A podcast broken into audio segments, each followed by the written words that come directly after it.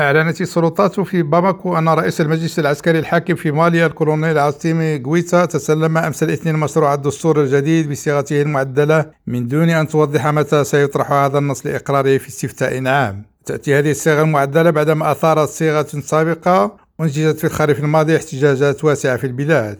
ويعتبر إقرار دستور جديد للبلاد خطوة أساسية على طريق الإصلاحات الواسعة النطاق التي يتذرع بها الجيش لتبرير تمسكه بالسلطة. ولا بد من إقرار دستور جديد للبلاد تجرى على أساسه الانتخابات المقررة في فبراير 2024 حتى يستعيد المدنيون السلطة وفقا لخارطة الطريق التي وضعها المجلس العسكري الحاكم بقيادة الكولونيل أسيمي غويتا وفي بيان أصدرته مساء أمس الاثنين اكتفت الرئاسة المالية بالإعلان عن تسلم الكولونيل غويتا هذا المشروع النهائي للدستور الجديد من دون أن تكشف عن مضمونه. وبموجب الجدول الزمني الذي وضعه المجلس العسكري كان من المفترض أن يطرح هذا النص على استفتاء عام في التاسع عشر من مارس المقبل. لكن مع تبقي أقل من ثلاثة أسابيع على هذا التاريخ تتزايد الشكوك بشأن إمكانية الالتزام بهذا الموعد ولم يأتي بيان الرئاسة المالية على ذكر هذا الموضوع. ونقل البيان عن الكورونا جويتا قوله إن الوثيقة النهائية التي تلقيتها اليوم ستجسد حسبا أمل الأمة بأسرها في قيام ديمقراطية